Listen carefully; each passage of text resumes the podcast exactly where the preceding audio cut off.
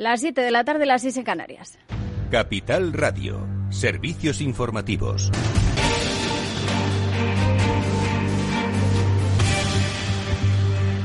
¿Qué tal? Muy buenas tardes. El Consejo de Ministros Extraordinario ha aprobado esa quinta prórroga de los ERTE, comparecencia ahora mismo de los eh, principales eh, ministros relacionados con eh, el asunto. La de Trabajo y vicepresidenta tercera, Yolanda Díaz, explicaba qué restricciones se mantienen para las empresas. Como saben también, en cuanto a las medidas de acompañamiento del mecanismo de protección, se mantienen todas las limitaciones que tienen las empresas que se acojan a ERTE esto es la prohibición expresa del reparto de dividendos y de eh, ausentarse de este mecanismo las empresas que operen en alguna fórmula de paraísos fiscales.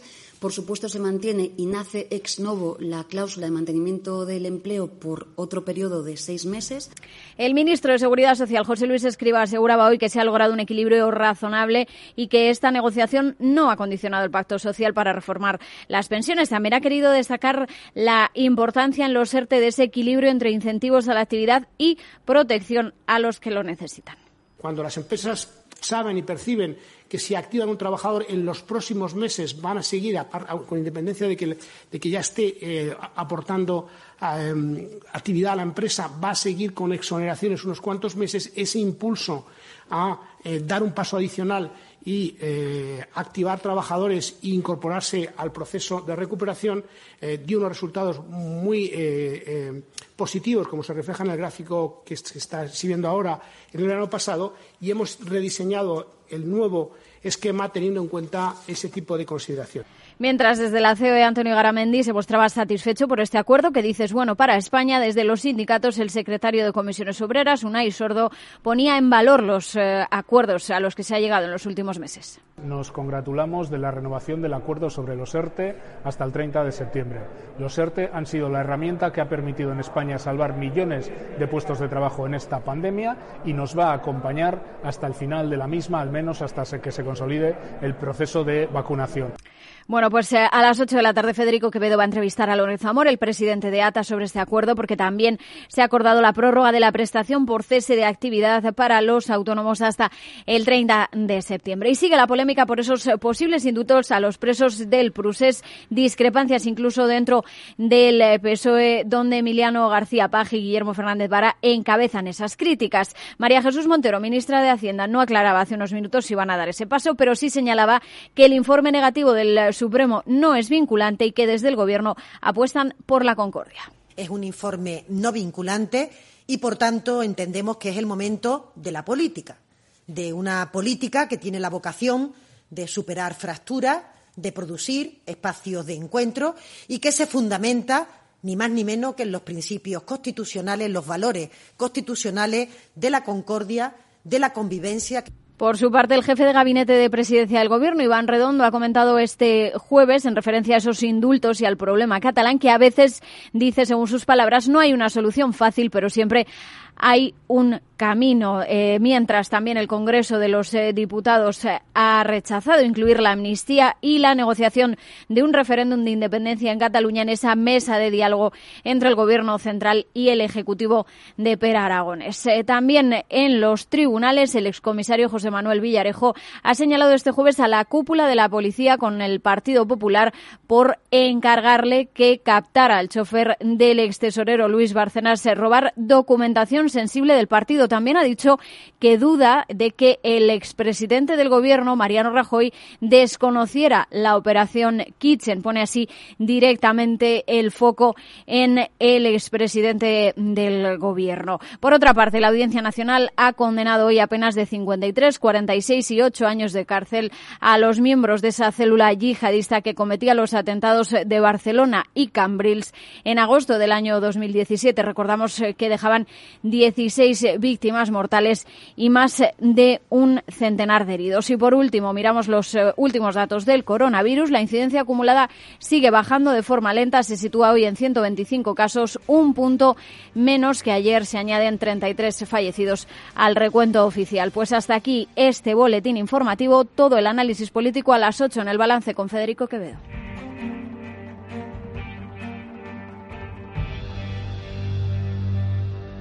Capital Radio. Siente la economía. Si miras el dinero y ves una oportunidad, Broker Bank Inter te ofrece un curso de formación online en bolsa gratuito y abierto para todos. Pero si ya eres un inversor que quiere consolidar sus conocimientos o si quieres iniciarte, te enseñarán métodos y disciplinas con el uso de sus herramientas gratuitas. Y si quieres empezar a invertir, ahora tienes bonobolsa de 500 euros en comisiones de compra-venta durante tres meses. Esto es válido hasta el 30 de junio de 2021. ¿Cómo tienes que hacerlo? Entra en brokerbankinter.com y hazte cliente con el banco que ve el dinero como lo ves tú. After Work con Eduardo Castillo. Bueno amigos, pues comenzamos ya este programa y lo hacemos directamente saludando a nuestra primera invitada. No queremos perder ni un solo mito, ni un solo minuto. ¿Por qué? Pues porque ya están a la vuelta de la esquina las vacaciones. Unas vacaciones que en fin, todavía sin haber acabado con el problema que nos ha tenido atenazados durante los últimos meses, eh, pero sí que sin lugar a dudas se avecina otra perspectiva de verano. Ojo, una perspectiva de verano en la que hemos aprendido y en la que hemos cambiado. Y de eso es de lo que vamos a hablar con nuestra invitada, la que ya hemos eh, conocido en este espacio, pero que hoy más que nunca eh, bueno, tiene la oportunidad de mm, volver a recordarnos que las cosas han cambiado a la hora de plantear nuestro verano. Estamos hablando con Cristina Ventosa, que es country manager de eh, y Escapa, aquí en España, que como sabéis es eh, el portal de referencia en el alquiler de autocaravanas y de furgonetas camper. Digo que han cambiado las cosas porque la pandemia, bueno, pues trajo una nueva forma de entender las vacaciones, la vida, la movilidad, la independencia. Y yo creo que eso es algo que desde y escapa, no se os escapa, Cristina, pero que además habéis puesto, bueno, pues a disposición eh, y al alcance de muchos usuarios que antes ni se lo planteaban. Buenas tardes, ¿cómo estás? Hola, buenas tardes, Eduardo, ¿qué tal? Bueno, pues eh, cuéntame un poco, porque yo creo que las últimas veces que hablábamos eh, sí que pues habíamos consolidado y vosotros así lo habíais visto en los diferentes estudios que habíais planteado, pues que el tipo de, vacaciones habían cambiado, que la gente, bueno, pues estaba pensando en otro tipo de vacaciones, en, en, el, en las vacaciones lentas, por decirlo así, y un poco independientes. Y eso al final es algo que conjuga el negocio que vosotros hacéis en Yescapa, ¿no? Efectivamente. Eh, la última vez que hablábamos, pues hemos hablado un poquito de la, del mismo tema, ¿no? Ah, llegados a este punto, otra vez nos vemos en mayo, un año después, eh, justo eh, cuando todo se disparaba tras meses de bloqueo absoluto. y bueno, es verdad que el otoño y el invierno ha sido complicado también, ¿no? pues tras los rebrotes en diferentes países, regiones, hemos tenido de todo, ¿no? Cambios de horarios de toque de queda, restricciones de movilidad regionales, municipales. ha sido un poco el seguir la información el día a día. Y otra vez nos vemos, bueno, pues acaba el estado de, alerta, ¿no? De alarma en el país. Mm. Y bueno, pues la gente, si ya tenía ganas acumuladas este año, aún más. Y eh, vemos que la historia se repite, eh, algo muy favorable para nosotros porque, bueno, pues en nuestro sector, como decías, es actividad turística, pero es otra forma de viajar, que como bien dices y hemos comentado en otras ocasiones, tiene muchas ventajas, ¿no? Entonces vemos que un año más eh, seguimos creciendo y la, la, gente quiere escapadas, quieren de conexión, quieren salir de sus pequeñas rutinas y reconectar con lo esencial. Mm. Y es verdad que, bueno, pues vemos que las cifras hablan por sí solas. Desde Semana Santa, que aún así había limitaciones y medidas, se veía ya anunciando. El mes de mayo ha sido crucial y vemos que este verano, pues una vez más, eh, este tipo de turismo itinerante es eh, nuevamente una, una tendencia. Oye, Cris, ¿y, cómo, cómo, definís, pues para, oye, hay gente, y además que los, los que conducimos nos hemos cruzado toda la vida con, con gente que ha eh, viajado en autocaravana o en furgonetas camper, pero siempre lo veíamos, pero nunca lo hacíamos, ¿no? Entonces hay gente que se ha sumado a este carro y, que practican eh, qué tipo de, tiempo libre, es decir, cuál es un poco el perfil de uso o la media de uso para, un negocio como el que ofrece Yescapa. Estamos hablando de muchos días, estamos hablando de escapadas, del concepto de escapadas, estamos hablando de em, ir en familia, estamos hablando de ir con amigos, un poco qué es lo que habéis visto de ese nuevo cliente o, bueno, de esa evolución del cliente en todos estos meses? Bueno, el cliente sigue teniendo características eh, comunes a años precedentes. Eh, tenemos mucho tipo de usuario que viaja en familia, sobre todo, pues una, ocasión también de, volver a juntarse, ¿no? y, disfrutar, pues a lo mejor varias familias pues no quieren volver a encerrarse en un hotel o simplemente irse lejos, bueno, pues alquilan varios vehículos y aprovechan el estar al aire libre, al estar mm, juntos y disfrutar un viaje en familia con, todas las comodidades, ¿no? Em, en España, bueno, el usuario eh, es más joven, pero aún así, bueno, siempre lo ha sido. ¿no? Este año lo que tenemos sobre todo es mucho, como decías, gente que se anima, que se suma a, los viajes itinerantes que a lo mejor no, pues no habían considerado ese tipo de viaje antes, ¿no? Como decías. Eh, o sea que tenemos mucho más eh, nuevos viajeros, por así decirlo.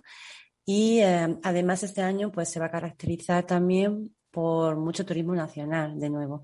Sabemos que, bueno, las medidas son, están siendo más leves, eh, se puede viajar internacionalmente, pero bueno, ya se plantean muchas cosas, ¿no? A nivel política y a nivel eh, acceso a un país, pues tras la llegada de la vacuna, va a haber pasaporte europeo, no lo va a haber, eh, la gente tiene que hacer pues test PCRs con 72 horas, 48 horas, depende del, del, destino.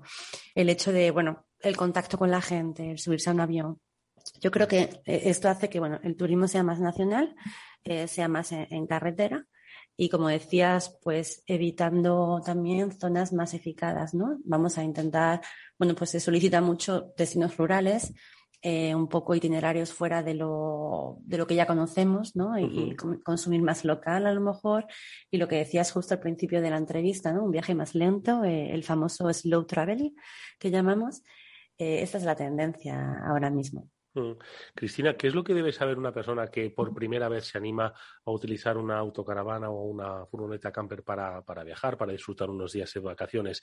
Eh, debe saber, entiendo, que los permisos de circulación, eh, entiendo que el seguro, eh, dónde puede aparcar, dónde no puede aparcar. Entiendo que hay muchas cosas que debe saber previamente, los itinerarios, ¿no? Ideales, pues, para recorrer, ¿no? Si queremos hacer un viaje, cuando uno va de un sitio a otro, pues quiere llegar lo más rápidamente posible, ¿no? Pero aquí no se trata de llegar rápido, sino de disfrutar el camino, ¿no? Exactamente. ¿Cuáles son esas cosas que crees que deben saber pues aquellos que se animen por primera vez? Estoy ahora mismo eh, mirando, eh, perfilada, capuchina, integral, no sé cuál sería la mía. ¿eh? Estos son pues depende, cualquiera, depende del proyecto y de quién te acompañe. Em, a los viajeros, ¿qué le decimos? Bueno, antes que nada hay que saber que este tipo de vehículos, siempre y cuando no supere las 3,5 toneladas, se puede conducir con un carnet de tipo B, el que tenemos normalmente todos cuando nos sacamos el carnet, ¿vale? Aparte de esto, bueno, desde Escapa sí que hacemos mucho hincapié, no solo hoy en día a todas aquellas medidas de de, seguridad que hay que respetar, lo dejamos a un lado, eso ya es cotidiano y, ha venido para quedarse igualmente, sino consejos de prevención. Eh, bueno, depende de cómo decías, ¿no? Si, si conduces una furgoneta camper de un tamaño más reducido, la conducción es totalmente, o sea, es muy similar a la de un vehículo eh, utilitario. Mm. Si luego es verdad que decides viajar porque tienes viajas con familia o porque simplemente eh, deseas probar un vehículo de mayor dimensión, como una autocaravana capuchina integral, bueno, pues son vehículos de dimensiones más grandes y se debe prestar atención sobre todo a la altura Mm. Em, a las barreras de los parking, a los túneles, al ancho de las calles. Muchas veces nos encanta hoy en día viajar en pueblecitos. Cuidado porque muchas mm, eh, calles nos pueden jugar una mala pasada en mi camino. Y bueno, sobre todo al llevar un vehículo mucho más grande, anticipar. Anticipar frenados, anticipar bueno, pues los giros, eh, nosotros hacemos mucho hincapié al viajero a, pedir eh, ayuda al copiloto, ¿no? Bájate y me, y me, y me dices, bueno, pues la marcha atrás, al aparcar, todos estos detalles, ¿no? Luego, no hay que olvidar que viajamos con la casa a cuestas, lo que quiere decir que el, orden y el poner cada cosa en su sitio y fijado es muy importante a la hora de, emprender la, ruta, ¿no? Evitar que haya elementos del vehículo que se, que se caigan y que puedan dañar el interior hmm. o poner en, peligro la, la, conducción durante el viaje, ¿no? Y bueno, sobre todo lo que decías también, informarse dónde vamos. Eh, sobre todo en verano eh, hay ciertos destinos que restringen un poquito más las zonas de, pernocta. que no podemos aparcar en cualquier lugar. Hay zonas destinadas para ello, hay áreas, hay campings, si se desea eh, pasar la noche un poco más a, salvaje, que hay zonas también que lo permiten, bueno, más importante, mm. buenas prácticas, no dejar huella em, y ser respetuosos con, no solo con el medio ambiente, sino con, con los vecinos, ¿no? Sí, o mm. con el entorno que, por lo que nos rodea, vaya. Mm. Oye, Cris, ¿y la recomendación eh, cuál es? Es decir, porque yo, por ejemplo, estoy en Madrid, pero bueno, hay gente que estará en Sevilla y hay gente que estará en Toulouse. Eh, entonces, eh, nosotros, ¿cuál es un poco la idea? Que vayamos en coche, dejemos el coche en la zona desde donde vamos a partir, que viajemos en avión. ¿Cuál es un poco el procedimiento habitual que se hace? Porque al final, quiero decir que ahí, lo, ahí la posibilidad de alquilar pues cerca de la zona desde la que queríamos partir, ¿no? Efectivamente. Es decir, la ventaja, bueno, con Yascapa tenemos flota un poco disponible en toda la península y, en las islas, tanto Canarias como Ibiza y en otros países de Europa. Eh, siempre, hemos, pues, siempre hemos dicho de elige, o sea, viajar así, ya sea cerca de casa o en el destino. Todo depende del tiempo con el que contemos. Eh, para una escapada de fin de semana, si deseas ir a Toulouse o a Burdeos o a París bueno, pues hoy en día lo más fácil también a lo mejor sería coger un avión, en dos horas estás en el destino, alquilas allí, haces tu itinerario previsto o improvisas, que también es una ventaja de este tipo de mm. viaje, y vuelves, ¿no? O si deseas simplemente dices, bueno, pues tengo dos semanas de vacaciones y a mí lo que me importa también es hacer el, camino, como decíamos, ¿no? No simplemente disfrutar del destino, sino pues de aquí a Burdeos qué lugares interesantes puedo, puedo visitar. Pues mm. lo podemos alquilar cerca de casa, igualmente el vecino puede tener un vehículo disponible y eh, emprender la ruta y que el viaje empiece de momento en que cerramos la puerta de casa y hasta, y hasta donde vayamos. donde Es que es una maravilla, a no ser que uno tenga un amigo que le hace un itinerario, por, y ya dice, esta noche la pasamos aquí, esta noche la pasamos allá, y además tenemos este hotel, hotel, yo creo que al final esto es la mejor solución, porque es que eh, vas con tu casa a cuestas. Y yo creo que eso es también una de las cosas, Cristina, que se debe tener en cuenta a la hora de ver si este, pues esta oferta, este servicio es caro o es barato, ¿no? Hay quien puede decir, por ejemplo, estaba yo mirando ahora, he puesto un destino cercano a, no me he ido a Francia, ¿vale? Me estoy yendo aquí al norte de España, desde Madrid, y unos, eh, ¿cuántos días me he puesto? Estoy aquí haciendo una, estoy aquí soñando un poco, ¿eh? Delante del, del, ordenador. Pero vamos, estoy igual, pues, con alguna camper, por ejemplo, de 500 euros, una cosa así. Esto al final, lo que tenemos que entender es que tendríamos que hacer la comparativa de lo que nos tendría que costar el desplazamiento un hotel, etcétera, etcétera, ¿no? Es decir, para que uno pues entienda si está, si cree que está pagando más o menos, ¿no? Efectivamente, es verdad que, bueno, mm, no hay que olvidar que también es una, es una actividad turística, como todo. Eh, el verano va a ser de los meses más solicitados, eh, eso se olvida muchas veces. Y, y, también depende, si a lo mejor viajamos tú y yo, somos dos en una autocaravana de siete plazas, pues seguramente nos salga más caro porque, bueno, pues es como quien va a un hotel y alquila una suite, pero duerme solo, no duerme una suite familiar y duerme solo, pues al final a repartir sí que saldría más, caro. Pero es verdad que al viajar así, bueno, pues eh, estamos, tenemos todo, transporte, alojamiento, restauración, todo en uno. Y, em, y, bueno, que hay que quitarse también un poquito la, la, la, esta etiqueta, ¿no? De decir, bueno, viajar en autocaravana o viajar en furgo es eh, es barato, es más como, bueno, improvisado, ¿no? Hay como cuando vas de camping y tal. Pues hay camping de lujos también, como hay, como hay hoteles de lujo y vehículos que te sorprendería también el confort y equipamientos que tienen, que tienen dentro, ¿no? Nosotros el mensaje no es eh, viajar económicamente, que sí, fuera de temporada y si viajamos varias personas, etcétera, sale económico. Es viajar de otra forma. Tenemos muchas otras ventajas antes que el precio. Y no hay que olvidar que, bueno, sí es verdad que estamos viajando de una forma itinerante, pero mm, no es sinónimo de viajar de cualquier forma tampoco, hmm. sino con muchas, muchas comodidades. Mm, sí, es interesante esto que apuntas, ¿no? Es decir, que al final estamos hablando de que es otro tipo de vacaciones, no unas vacaciones eh, diferentes, más rápidas, que te ahorras más o menos. Hombre, uno se puede ahorrar más o menos en cualquier tipo de vacaciones si lo plantea de una determinada manera, ¿no? Pero que al final se debe entender como un estilo de vacaciones, ¿no? Como un, no como una tipología. Un estilo, además, y es una última cosa que te pregunto, que, eh, como decíamos al principio, ha ido evolucionando. Yo, mm, no sé por qué, en Instagram en Instagram sigo pues yo qué sé, muchas cosas, ¿no? Pero hay un apartado que me fascina, que es un hashtag, que es el de Van Life, ¿no? Y es que de verdad que me fascina, te lo juro. O sea, yo, yo veo las fotografías que la gente pone y digo, madre mía, digo, yo quiero estar ahí, ¿no? Por supuesto, ¿no? O sea, pero es algo, no sé si es relativamente nuevo, yo soy el nuevo en Instagram, eh, es algo que, dice mucho de, cómo están evolucionando los tiempos. No sé si vosotros, como los profesionales del el Van Life, lo habéis percibido así. Es verdad que yo cuando llegué a Escapa y hace unos años de ello, me decías Van Life y a lo mejor decía, bueno, pues en otros países sí, vale, comunicamos sobre Van Life. Muy bien. En Portugal dices Van Life, en Alemania dices Van Life, todo queda súper guay, ¿no? en España era como, nadie va a entender que es Van Life. Yo le digo a mi madre, a mi padre que es Van Life, no, no, es como también, hoy en día, hoy en día hemos cambiado también hasta esa forma de comunicar porque se ha hecho tendencia, bueno, ya sabes cómo son las redes sociales hoy en día. Mm. Es viral y es así.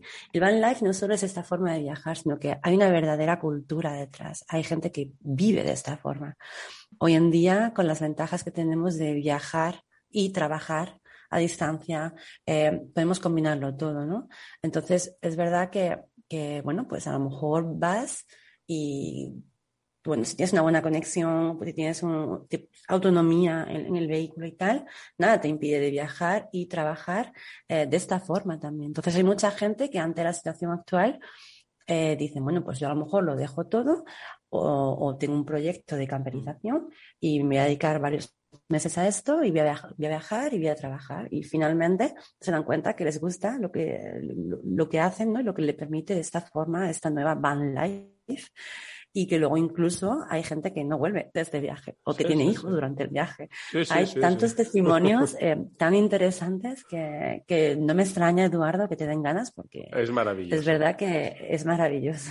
Bueno, pues nuestra recomendación es que empecéis a pensar que por qué no, exactamente, este puede ser el primer verano que cambió vuestra vida. Y quizás lo hagáis a través de ella. Escapa.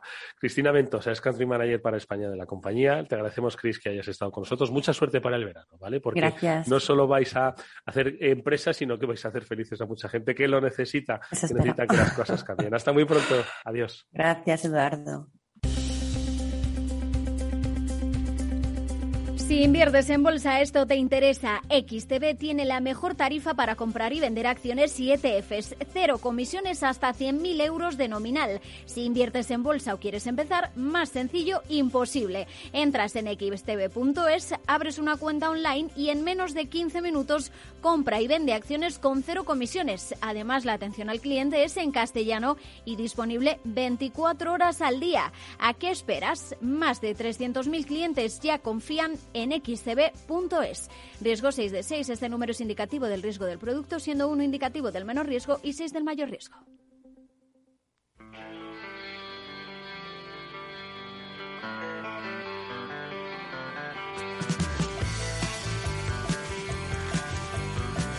Eduardo Castillo en Capital Radio, After Work.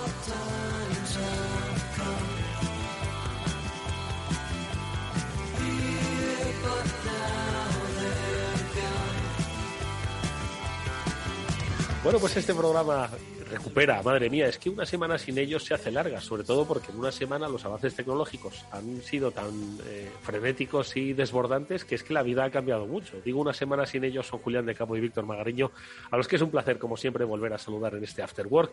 Julián de Cabo, ¿qué tal, amigo? Muy buenas tardes, bienvenido. Muy buenas tardes, Eduardo. Pues aquí recién vacunado del domingo y sobreviviendo un poco al lío de siempre con los virus adicionales. Ya nos contabas un poco en este pre eh, after work que te había caído como un tiro la, vacuna, ¿eh? Una paliza, una paliza. La verdad es que he estado mucho más fastidiado con la vacuna que cuando pasé el coronavirus en enero. No entiendo por qué. Madre mía, bueno, pues así se las gasta este coronavirus. Por cierto, un día me encantaría que nos pusiésemos conspiranoicos los tres y hablásemos del origen del coronavirus. Víctor Magariño, Víctor, ¿cómo estás? Buenas tardes. Hola Eduardo, Julián y audiencia. Pues eh, me acaba de asustar un poco Julián, pues yo voy mañana, tengo la cita mañana. Así que, ¿Te, han, dicho, ¿te han dicho ya cuál es el, laboratorio que, va a suministrarte la vacuna o, eso te lo dicen en el momento? ¿Os lo dicen en el acto? el laboratorio que me va a inocular.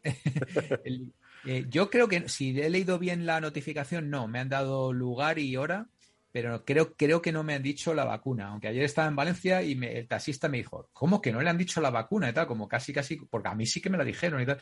Entonces no sé si es que en Valencia sí te lo dicen y aquí no, no lo sé. Pero, pero bueno, al final iremos como corderitos ahí.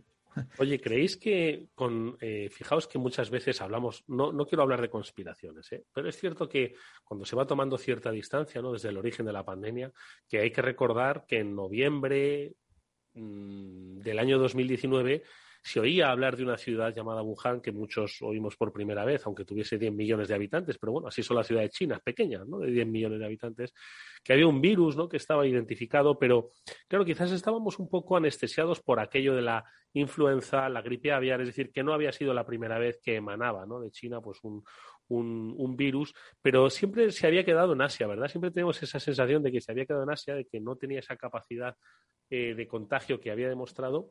Y, y, como digo, ya han pasado casi dos años de aquello y con lo que siempre hablamos aquí de tecnología, datos, capacidad analítica, yo creo que algún día tendrá que elaborarse una investigación que nos diga si realmente aquello salió vamos, hombre, de un, de un mercado de animales salvajes de, de, de, Wuhan. Insisto que no me quiero poner conspiranoico. No sé, vosotros, ¿habéis estado en la tentación? Yo sí, ¿eh? De, de caer en la, la, teoría de la conspiración alguna vez. Julián, tú no.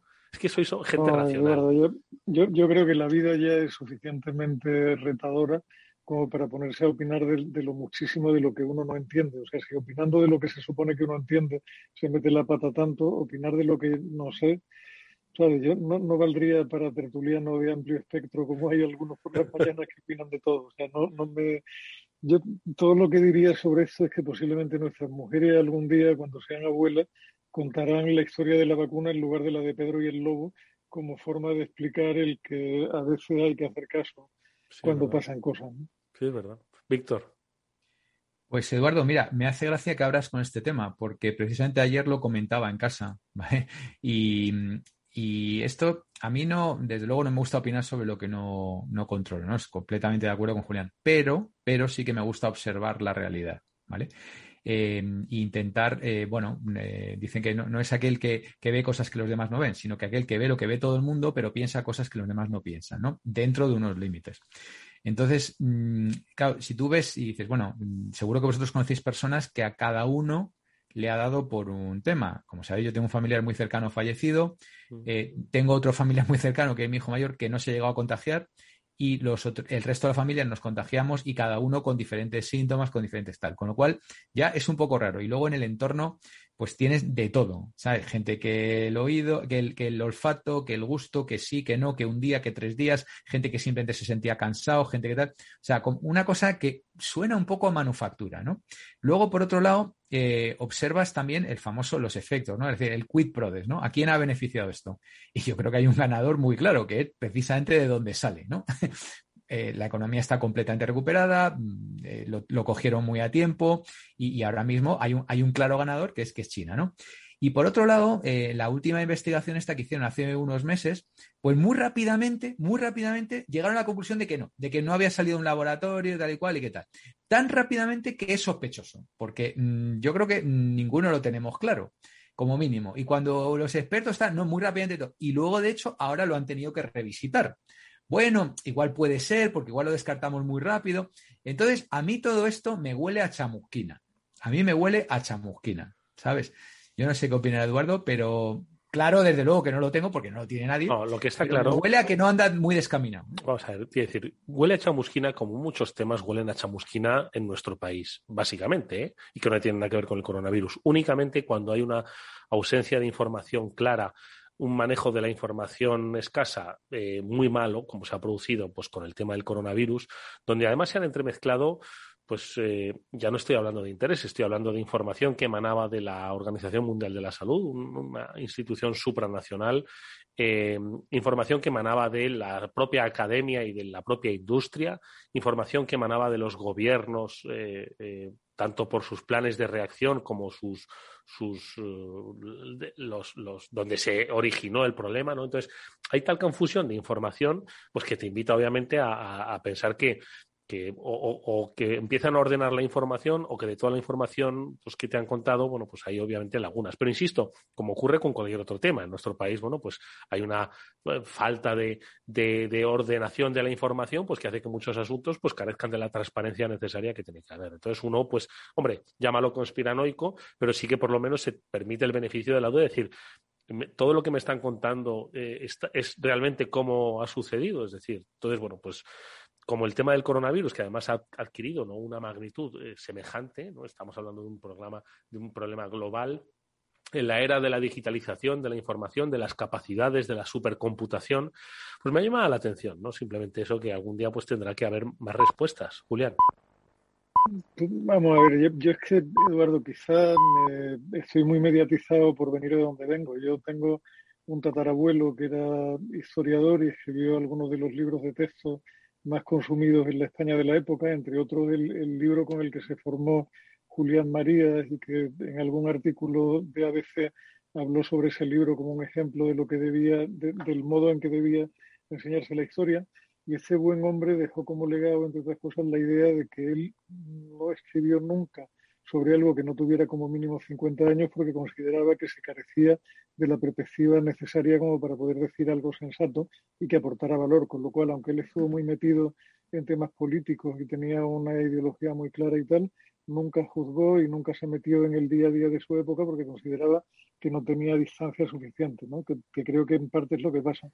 Y luego sucede otra cosa también que, que, perdemos de vista con demasiada frecuencia, y es que con gilipolleces del estilo de el derecho a la salud y cosas que, que, nos creemos que podemos garantizar el derecho a la salud porque lo pongamos en un papel, pues todos opinamos y a todos se nos olvida que cada cuerpo es cada cuerpo, cada cabeza es cada cabeza, de tal manera que el virus reacciona diferente en cada cuerpo mm. donde entra y que luego la forma en que lo percibe la cabeza que guía ese cuerpo y lo comunica a los demás es también completamente distinto, con lo cual intentar hacer una teoría general con los cinco ejemplos de cinco personas distintas que tienes a tu alrededor es una pretensión tan vana y tan idiota que me resisto a perder mi tiempo con ellos. Creo que no tiene el más mínimo sentido. Que es una conspiración, no, que habrá algún imbécil conspirando al hilo de eso, pues como conspiran cuando se murió Manolete en un momento dado, si es que lo mismo les da, el que no sé quién dijo aquello de que el arte de adivinar se, inventó el primer día que coincidieron el primer embrollón y el primer imbécil, pues algo así, ¿no? bueno, la verdad es que mm, hemos, hemos topado con, con, con una persona racional como es Julián, con otro eh, que es Víctor, que como yo mm, le gusta también ver la posible conspiración, en realidad porque, porque nos gusta, yo creo que pensar que puede haber un más allá. ¿Os acordáis de la serie esa del expediente X, ¿no? que había, había dos agentes del FBI, uno que era un, un una incrédula total y el otro era crédulo absoluto. ¿no? Pues bueno, supongo que nos movemos en este, entre las dos aguas. Pero bueno, dejando un poco al lado. La ¿eh? verdad está ahí fuera. Exactamente, la, decía, la verdad está, ahí fuera. Estoy de acuerdo, estoy de acuerdo, la verdad está ahí fuera. Oye, em, vamos a dejar ya el coronavirus al lado. Lo decía porque no, simplemente, oye, en esta era de la información y de que todo se puede, de que casi todo puede ser explicado, monitorizado, seguido, desvelado, me, me, extrañaba mucho que todavía no hubiese un origen absolutamente definido ¿no? y que diese explicaciones a muchas cosas que por otro lado son razonables. Efectivamente, cada, un, cada cuerpo es un cuerpo, pero las enfermedades tienen unas pautas de comportamiento común que aquí se han demostrado absolutamente variables en función de, las situaciones, las circunstancias, etcétera, etcétera. Cosas que a la ciencia le está resultando difícil explicar, ¿no? Entonces yo ahí sí que estoy un poco con, hombre, no sé si, si la familia de Víctor es representativa de la conspiración, pero sí es cierto que tiene, que tiene, que genera preguntas que todavía no se han respondido. Pero bueno, en otro orden de cosas, amigos, oye, que hemos estado unos días sin hablar y ya sabéis que para vosotros días es para nosotros conocimiento, el que habéis eh, leído y el que habéis compartido. ¿En qué estáis enfrascados ahora? A ver, Víctor. Pues mira, está, está, todo muy divertido, Eduardo, porque si ya nos pensábamos que antes de toda esta movida eh, esto se movía deprisa, de pues ahora nos hemos llegado a la conclusión de que en realidad se puede mover todavía más deprisa, ¿no? Y, y los negocios, eh, la riqueza puede cambiar de manos todavía más, con más velocidad. Y mm, ahora mismo estamos en un punto, de nuevo, muy interesante porque la gente no sabe lo que va a pasar.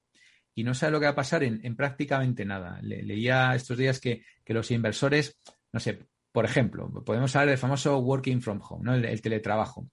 Pues hay empresas que definitivamente sí, ¿no? Twitter, tal, working from home forever, ¿no? Para siempre. Hay empresas que no, pues ha salido por ahí Goldman Sachs y JP Morgan y tal.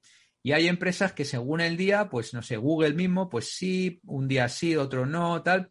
Y luego está todo lo que viene detrás. Por ejemplo, si te dejo teletrabajar, te tengo que bajar el sueldo, porque como ya no tienes que venir a trabajar, pues entonces, entonces, claro, eso puede ser permisible en algunas circunstancias, pero en otros países, como por ejemplo España, no, ¿no? Y luego está el tema de mm, quién paga el papel higiénico, ¿no? Oye, como te quedas a trabajar, pues la empresa te tiene que pagar por los gastos de casa, la luz, etcétera, ¿no? El café, tal. Y luego está el tema que leía también esta semana, muy divertido, de que la huella de carbono es mucho peor si teletrabajas que si vas a trabajar. Eh, parecía que lo peor eran los atascos, pero resulta que sí, sí, sí, Eduardo. Entonces, ahora eh, ha salido una empresa que ha hecho una serie de estudios, obviamente todo rigurosamente científico, que dice que es algo así como un 55% más contaminante por tema, tiene sentido, ¿no? Por el tema de, luz, de electricidad, eh, gasto energético desde casa, ¿no? Que al compartir cosas, pues, pues uno es más eficiente, ¿no? en, en el gasto energético. Entonces han sacado una app para que las empresas den consejos a los empleados para eh, reducir su huella de carbono, ¿no? Eh, hace poco leía también, pues, algo que yo ya veía venir, ¿no? Que, lo que hay que hacer es no ducharse, ¿eh? no ducharse, no asearse, porque eso es muy malo para el medio ambiente, porque gastas agua, jabón, tal y cual, no sé qué. Entonces, volvemos otra vez un poco al, al rollo de la edad media. Entonces, eso se une al no hay que viajar porque hacemos huella de carbono, no hay que comer carne porque, porque es lo más contaminante que hay del mundo y ahora ya, ya estamos en el no hay que lavarse. Entonces yo no sé lo siguiente a dónde vamos a llegar. Pero claro, todo, esto y, y, lo bueno es que los expertos no saben muy bien cómo va a quedar esto, porque, claro, si no vas a trabajar, pues entonces, ¿qué pasa con todo el ecosistema de las oficinas, todos los bares, restaurantes, eh, comercio de la oficina. Entonces, ahora mismo hay, hay un batibutillo, batiburrillo ahí que, me parece una cosa como muy interesante para que el que realmente dé con el quid de la cuestión, pues realmente se, lleve los eh, el gato al agua, los beneficios. No sé qué opináis. Julián. Pues mira, yo, a ver, opino que, al final siempre me pasa con, con los estudios que es interesante saber quién está detrás y quién lo patrocina, porque lo que no pueden ser verdad son dos cosas opuestas, sostenidas por dos informes de signo opuesto, y lo que es difícil muchas veces eh, aunar voluntades de gente que de forma limpia pretenda dar una explicación racional a lo que está pasando y mucho más eh, dar una visión de futuro sobre hacia dónde deberíamos movernos. Yo creo que la, la incertidumbre es consustancial al hecho de ser humano uno nace y no sabe cuándo se va a morir, que es la, única gran pregunta en realidad, y a partir de ahí todo son dudas sobre qué va a ser de tu vida. Lo que pasa es que eso lo, puedes vivir sufriendo muchísimo porque te angustia el porvenir o lo puedes vivir disfrutando de, la incertidumbre y abrazándola y procurando aprender de ella, sin mucho más. Lo que pasa es que el, el problema que tiene el futuro es que a veces resulta una huida cómoda para gente que no quiere hacerse cargo del presente. ¿no? Y a mí una de las cosas que me ha llamado la atención en estos días y que no hemos tenido eh, oportunidad de comentar fue la presentación del informe España 2050, que ha sido polémico hasta decir basta 27 veces. Y lo cierto es que me, o sea, tuve la santa paciencia de descargarlo, de mirarlo, de echarle un ojo y tal, y me produce sensaciones agridulces. No sé cómo lo veis vosotros, pero a mí, de entrada, que alguien se plantee cómo deberíamos estar en 2050 me parece una iniciativa no solamente interesante, sino mantener. Es decir, yo creo que la, llamada oficina de prospectiva debería ser algo que se quedara y se quedara con carácter permanente con independencia de cuál fuera el siguiente gobierno de turno. Y debería ser algo que en la medida de lo posible tuviera que ver más con la jefatura del Estado que con la jefatura del gobierno, porque se trata esencialmente de proyecto de país, de algo que sería el, mínimo común donde queremos estar dentro de un tiempo.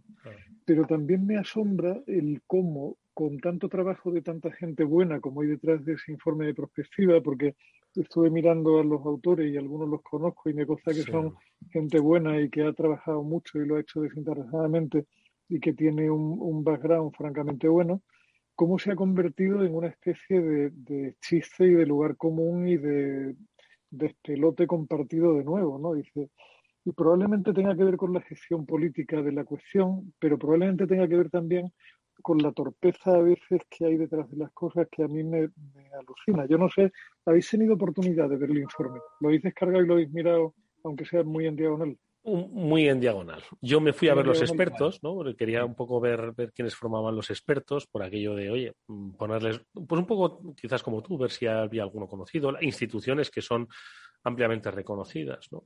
Eh, y bueno, yo estoy un poco de acuerdo contigo, Julián, que no está nada mal, oye, pretender hacer una perspectiva sobre cómo queremos que sea nuestro país en el año 2050. Evidentemente, como dices, se ha tornado en objeto de chufla y crítica política, primero por el momento en el que estamos viviendo, eh, por la forma en la que pues, un informe de semejantes características se presentó en sociedad y tercero por el propio planteamiento yo creo que unidireccional sobre hacia dónde queremos estar, eh, obviando pues muchos de los grandes debates sobre los que se va a sustentar esa España más o menos idílica. Es a mí no me parece mal decir que España pues, va a ser más, más verde o más tecnológica. Lo veo, lo veo muy como tú, pero fíjate, Eduardo, que hay, hay una cosa que no sé si, si Víctor ha tenido oportunidad de mirarla. al final, cuanto más buceas en el informe y más te centras en lo, digamos, profesional o científico que hay detrás, más te gusta, porque al final cuando entras en lo mollar se ve que ahí ha trabajado gente buena y que ha puesto mucha inteligencia detrás y que está todo bastante bien documentado, bastante bien citado, bastante bien sostenido, digamos, por, por estudios serios y profundos y tal. Pero lo que me dejó completamente a cuadro, y dices, ¿cómo es posible, madre mía, tanta torpeza? Es que el informe abre con dos frases, como, como dos lemas, dos motos, que dirían en inglés. Una es una frase de Séneca, y la otra es una frase de Unamuno. ¿no? Bueno, pues la de Séneca está mal traducida y ni siquiera citan procedencia, y la de Unamuno yo me confieso absolutamente incapaz de haberlas encontrado y tengo digitalizadas las obras completas de Unamuno. No he sido capaz de encontrar una frase como la que le achacan a Unamuno, que por otra parte no es mala frase, porque la frase en concreto dice procuremos más ser padres de nuestro porvenir que hijos de nuestro pasado, pero yo he sido incapaz de localizar a Unamuno diciendo nada remotamente parecido. Pero es que es más, no he localizado a nadie que diga algo que se parezca a esa frase de una forma consistente. Y la de Seneca, pues bueno, tiene algún parecido, pero no es exactamente igual. Y es fácil de encontrar. O sea, uno se va a Internet y en los cinco minutos que le dediqué a Google aparecen las epístolas morales a Lucilio y en la epístola 71 está la cita. Y hubiera sido simple localizar aquello y quedar como Dios poniendo la referencia de dónde procede. ¿Cómo se puede ser tan tarugo como para abrir un informe que se supone que podría ser fantástico para nuestro país y hacerlo con ese nivel de descuido cuando lo que va a continuación es el trabajo de un montón de gente que se ha dado una paliza mm. sin ver un euro a cambio de ello. ¿no? Yo Me parece una frivolidad increíble. Te voy a decir una cosa, yo eh, un poco por completar, ahora le, le cedo a Víctor un poco su reflexión, y es que, es decir, lo que no puede ser es que se haga un, se, se, se movilice al capital intelectual, como bien has dicho, muy bueno, destacado en múltiples ámbitos, ¿no? De las disciplinas que rigen una sociedad, la educación, la tecnología, la ley, el pensamiento, la cultura, etcétera, etcétera. Eh, sin pensar en, en, que en la base de todo ello tienen que estar las personas que son capaces de cambiar eh, a través de la legislación, bueno, pues las bases para empezar a construir esas cosas que ahí se proponen, ¿no? Entonces, como al final las, las personas que tienen que cambiar eso son 350 señores y señoras que están sentados en un, en un parlamento que ahora mismo no solo no es que estén alineados, sino que además están absolutamente polarizados y los problemas de los españoles son lo último que les interesa, los problemas de 2021 es lo último que les interesa, figúrate si le va a interesar los problemas de 2050. Por lo tanto, pues resulta que es un trabajo maravilloso, pero que queda absolutamente eh, empañado. Eh, eh, empañado y sin fundamento, porque los que son los responsables de poner en marcha la maquinaria de la locomotora España hacia 2050, pues, pues no, es que ni siquiera se han sentado a hablar del informe. Aquí han dicho, oye, este es el informe, ya, pero usted con quién lo va a hacer y usted lo ha planteado, ustedes están dispuestos. ¿Con quién vamos a contar? Es decir, vamos a contar con la España a la que parte del Congreso de los Diputados no quiere pertenecer. O sea, es todo, es por eso, por eso, pues, pues, pues, pues es una pena, ¿no? Que, este trabajo, como bien habéis dicho, que vosotros sois gente leída, interesante y, con, y con cierta razón, eh, ahora, hoy, ¿no? Con una cierta perspectiva que no se puede ser, no se puede escribir en piedra ni mucho menos, pues haya quedado de esta manera. La verdad es que da pena, sí. Víctor. Pues Eduardo, son muy razonables las reflexiones que haces. Yo la verdad que me alineo. Mira, hoy estamos alineados, otros días no, pero hoy será porque el Atlético ha ganado la liga. Eso que yo no soy ni del Atleti ni del otro, ¿eh? pero no sabía yo, o sea, fíjate que estaba a punto de ganar la liga. Es que tan desconectado estoy del fútbol que no sabía que estaba a punto de ganarla y la ganó. Vamos. Y, y eso que tienes un micrófono rojo y blanco. Bueno. Eh, no, eh, es muy. Mira, yo siempre que en la misma frase va eh, lo público y lo digital, ya como mínimo me hace, me hace levantar las, las cejas y como diciendo, esto ya no me cuadra, ¿no? Eh, y luego, aparte, todo lo que has dicho tú, ¿no, Eduardo? Efectivamente, nos, nos tienen aquí un poco con ganas de enfrentarnos, cortoplacismo, etcétera, etcétera. Entonces, eh, no, no, no, saben de digital, no saben, no sé si quieren saber o no les interesa, no, no saben, ¿no? Entonces, es una lástima porque a veces eh, estos, estos estudios que, según Julián, pues realmente merecería la pena, pues ya viniendo de donde vienen, pues ya lo, no, no, no, pasas de, de, del chascarrillo en Twitter, que, que, que, todo, seguro que todo lo habéis leído, y tal, ¿no? Eh, yo, mira, eh, eh, hoy he estado comiendo con alguien que está cercano a la, administración, en este caso local. Y, es que la última que me ha contado es para, abrirse las vestiduras. No sé si os sonarán los famosos marketplaces que hace unos años han empezado a promover a nivel local en estos pueblos y ciudades de España para dinamizar el comercio local. Entonces, así a grandes rasgos contado, pues esto era de crear un marketplace digital para que los comercios locales, pues la gente pidiera y los, comercios locales sirvieran. Una especie, una especie de estrategia anti-Amazon. Que ya, que ya suena a chiste, ¿no? Ya, ya solamente lo de la estrategia anti-Amazon suena a chiste. Pero claro, si encima lo, lo bajas al nivel local y le pones el apellido público, es que está condenado al desastre. Bueno, pues ¿cómo está todo esto a día de hoy? Pues lo podéis imaginar, ¿no? Como unos zorros. O sea, eh, nadie se atreve a abrir una, la boca porque eh, me contaba un par de ejemplos que obviamente no voy a decir de dónde son, pero de siete pedidos en seis meses, cero conversiones eh, y una licitación de más de 400.000 euros que pagamos todos los españoles, ¿no? obviamente, lo, de menos es el lugar, pero, pero de estos son muchos. Entonces, permitidme que siga siendo escéptico, ¿no? Ahora, eh, no quiero darle pistas a Julián, pero varios organismos públicos andan buscando escuelas de reconocido prestigio, como por ejemplo ESADE, para eh, bueno, pues intentar formar a, gente de, todos los ámbitos, de todos los rangos en competencias digitales, ¿no? Y obviamente, claro, pues yo soy el que maneja un poco el ámbito digital en ESADE, pues, pues hablan con nosotros y tal, ¿no? Y parece que tienen buena intención y parece que pueden eh, querer gastarse el dinero que cuesta una formación de, calidad para determinados estamentos, incluso públicos, estamos hablando a lo mejor de, alcaldes o concejales de, determinadas poblaciones que ameriten pues esa formación digital de calidad, ¿no? No el típico eh, cursito que me hago online que me cuesta cero coma, ¿no? Pero eh, vamos a ver a dónde queda todo esto. O sea, yo, es algo que estoy tomando con mucho interés y, y, de verdad me llenaría de gozo, me llenaría de gozo poder tener en el aula a, representantes de lo público y, poderles contar lo mismo que le cuento pues a los CEOs, a los directores generales, a los dueños de empresas y tal. Me encantaría, vamos, se me eriza el vello. Pero vamos a ver si esto llega a un buen puerto o, no llega. Eh, así que no sé. No lo sé, la verdad es que es, muy complicado tratar un poco de, de, dibujar el país que quiere ser, ¿no? Incluso aún, aún encontrando ese consenso de partida, ¿no? Y esa decisión que siempre, siempre se, ha, reivindicado, ¿no? De decir, venga, oye, los, grandes temas de Estado se hacen y no se cambian, ¿no? Pero eh, incluso hoy sería muy difícil pretender adivinar, aunque, como digo, hubiese ese consenso político, en cambiar las leyes de educación, la, legislación laboral, eh, facilitar una, una, alfabetización digital, eh, fomentar ¿no? la, la, la, distribución de redes y conectividad en todo el territorio nacional, que bueno, se podría empezar a hacer algo, pero en dirección a dónde. Es decir, si realmente España sabía hacia dónde se quería dirigir, se quería dirigir a Europa, pero Europa era un algo absolutamente desconocido y Europa nos trajo muchas ventajas y muchas desventajas, que solo el tiempo nos ha permitido ver las desventajas que trajo y las ventajas que ha traído, pero no se podían prever en 1980, ¿no? O en 1986, ¿no? Entonces, es complicado hacer una, una, prospección España 2050, sentar las bases. Tú imagínate, imaginaos amigos, que este, este informe va y se presenta en, en enero de 2020, España 2050. Y dos meses después, dos confinados. ¿Dónde quedaría la credibilidad de... ¿Entiendes lo que te digo? Deja de servir en el minuto dos de partido.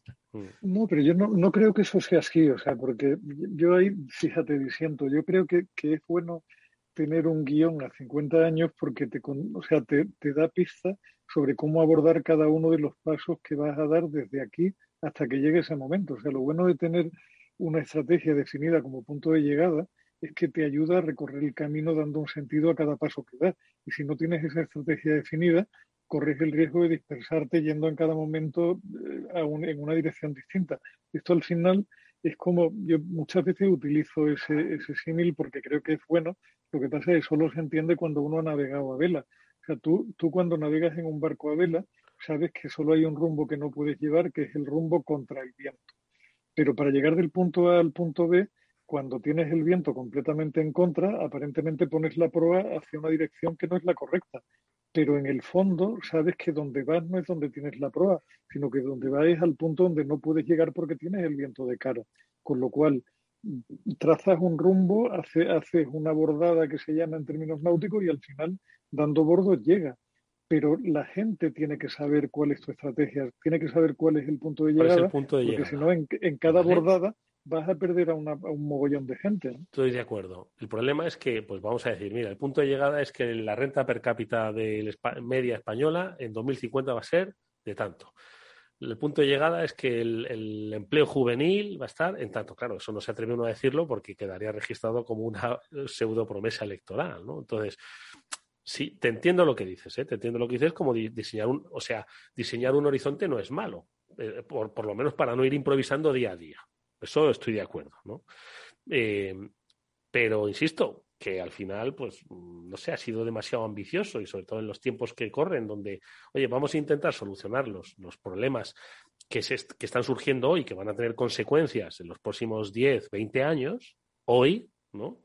Y entonces luego, y, eso pues va a sentar unas bases, ¿no? Es decir, ah, creamos unas bases lo suficientemente ágiles que, bueno, pues en 2050, que nadie sabe, primero si vamos a estar aquí, segundo, cómo va a ser esto, bueno, pero las bases creadas en 2021 para solucionar problemas de 2030, pues han sido lo suficientemente buenas como para afrontar los grandes retos de 2050. No lo sé. No, no es fácil, ¿eh? No es fácil.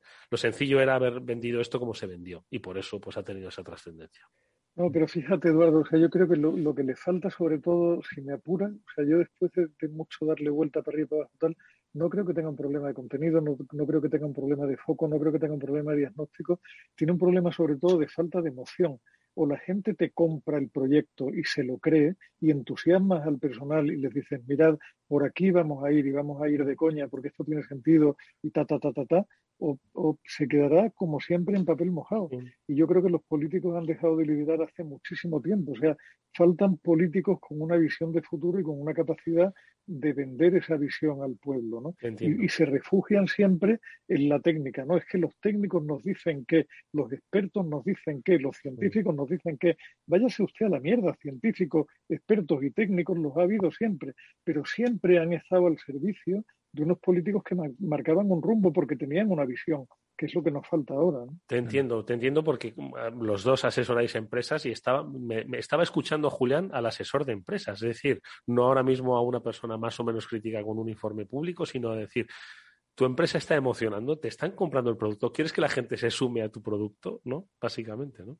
A mí me, estaba recordando, a ver, este papel lo, lo, tuvo eh, los Estados Unidos en los años 60, ¿no? Con, con JFK, ¿no? Que decía, mi, visión es quiero poner un hombre en la luna en un plazo de 10 años y tal. Y entonces el, resto de técnicos se puso a los expertos. El principal problema que yo veo es que eso funcionó en una democracia, pero ahora donde está funcionando es, una, es en una falta de democracia. Es decir, ¿quién está haciendo eso ahora y lo está haciendo bien y está ganando la partida? China, básicamente. Y esto suena muy duro, suena a los planes quinquenales famosos de, la URSS y todo esto, ¿no? Entonces, pero, pero claramente, o sea, este, este hombre, Xi Jinping, que ya ha pasado a los anales de la historia china, que está ya recogido en la Constitución, eh, al nivel de Mao, o sea, a, estos niveles, es un tío ya que forma parte de, está escrito su nombre a fuego. Pues este hombre eh, decidió que tenía que ser un líder de inteligencia artificial y puso al país entero a trabajar en ello y tiene a los grandes campeones, a, los Huawei, a los, a los Tencent, a los Alibabas y tal, y en cuanto se sale uno del tiesto, por cierto, le da una colleja y lo vuelve a meter en el tiesto, y cuidado, yo he estado en China y mi hijo sabéis que estudia en China y tal, y el pueblo no está especialmente entusiasmado y enamorado y tal y cual, no, el pueblo lo que quiere es, oye, a mí me va bien, esto va bien, salimos de la pobreza por millones cada semana. Bueno, voy a seguir ahí, ¿no? Es decir, quiero decir, no les preocupa ser la siguiente superpotencia mundial. De hecho, es que se la trae al pairo. Lo que quieren es, oye, esto va bien, pues bueno, pues vamos a seguir. Y sí, ¿cómo están en China? Pues oye, como te salgas del tiesto, una colleja. Y, si eres un líder de opinión discordante, pues directamente o estás en la cárcel o estás en arresto domiciliario. Y por supuesto, Twitter, LinkedIn, Facebook, tal, todo prohibido y tal. Entonces, bueno, ¿queremos eso? Pues, pues no lo sé, pero desde luego parece que a día de hoy es un poquito incompatible con una democracia pura y dura como la tenemos ahora. Mira, perdón, estaba aprovechando, es que tengo aquí el documento descargado, estaba un poco en las conclusiones, he ido yo al, yo soy de los que va al índice y a las conclusiones, ¿no? Y, me equivoco en una cosa, sí que estaba hablando, ¿eh? sí que estaba hablando de, escenarios sobre renta per cápita. No tanto los fijaba como una cifra redonda, sino como la media de la Unión Europea, ¿no? Sí que se ha puesto un, ese faro, ¿no? Al que se refería Julián de hacia dónde nos debemos dirigir. Pero claro, tú lees. Dice, para equipararse con los eh, países de la Unión Europea, los mayores ocho países de la Unión Europea y recortar la brecha de renta per cápita que mantenemos con ellos, España tendrá que incrementar su productividad en un 50% de aquí a mediados de siglo, al tiempo que aumenta su tasa de empleo en 15 puntos. Puede parecer mucho, pero lo cierto es que varios países occidentales ya lograron un progreso similar en las últimas décadas. Claro, en las últimas décadas. Para mí tiene sentido. Todo lo que has dicho tiene sentido. no, claro. Claro que tiene sentido. Es decir, está calculado. Dice, oye, hay que incrementar la productividad. Entonces, ya cuando de repente entramos en este tema de la productividad y le preguntamos, oye, a ver, ¿quién sabe de productividad? Pues los empresarios, ¿no? Pues, y los agentes sociales. Vamos a hablar con ellos sobre, sobre cuestiones de productividad. Y cuando de repente abres el debate sobre la productividad, ¿qué debate te sale? Semana de 30 horas. y reforma laboral y cosas así. Entonces, hay, hay cosas que están en el siglo XXI y que están todavía con la inercia del siglo XX, ¿no? Entonces, bueno, insisto, bueno, en fin. Muy interesante, muy interesante esta reflexión, la verdad, pero, pero que se nos ha ido casi como quien dice el tiempo. Nos hemos, al final, hemos hablado de coronavirus y de, informe 2050 y de la, bueno, no. ¿Alguna recomendación, Julián, tú que le has hecho un vistazo de verdad, eh? Que invitamos a la reflexión, no tenemos un, espíritu eh, crítico porque sí o destructivo. ¿Alguna recomendación de este informe de 2050 que te haya llamado la atención que digas, oye, leed lo que merece la pena este experto o esta, o esta línea?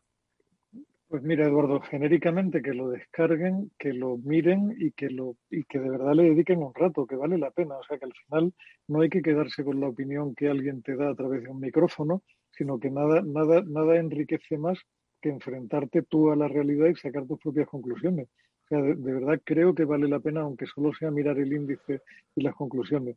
Y luego, para cualquier académico que se precie o para cualquier directivo de empresa, solo por la cantidad de datos que hay citado, vale la pena descargarlo y tenerlo guardado en una carpeta. Bueno, pues ahí está. Solo hay que hacer un Google, poner España 2050 y la primera entrada es eh, directamente el informe de eh, 667, 76 páginas, obviamente, ¿no? Eh, muchas de ellas de, de, bibliografía y de referencias, pero que, bueno, pues tiene un análisis cuanto menos interesante sobre el que, bueno, pues como muchos análisis interesantes hay ahora mismo, ¿no? En la academia y en la perspectiva empresarial. Amigos, que lo dicho, que nos vamos, que un placer veros, que Víctor, mucha suerte con tu vacunación, ¿vale? Que vaya todo muy bien. Julián, que tú recupérate pronto de la vacunación, madre mía, que cualquiera... En ello, en ello estamos. al final me he resistido a la tentación de explicarte mi experiencia con la aplicación de gestión de salud que me recomendaron descargar.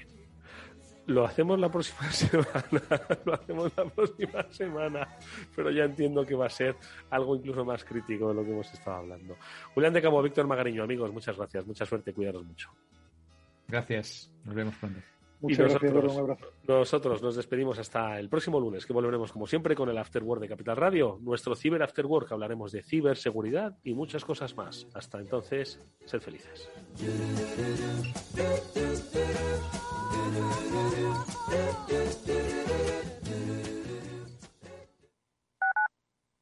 Capital Radio Los viernes en Capital Radio, la salud protagonista.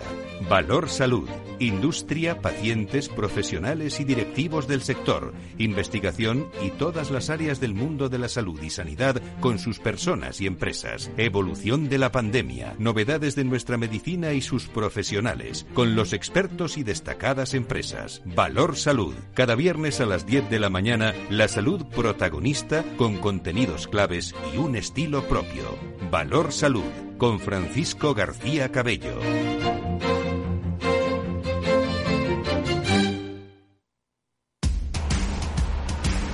No pierdas detalle de todo lo que afecta a tus inversiones y a tu bolsillo. Toda la información en Mercado Abierto con Rocío Arbiza, de 4 a 7 de la tarde en Capital Radio.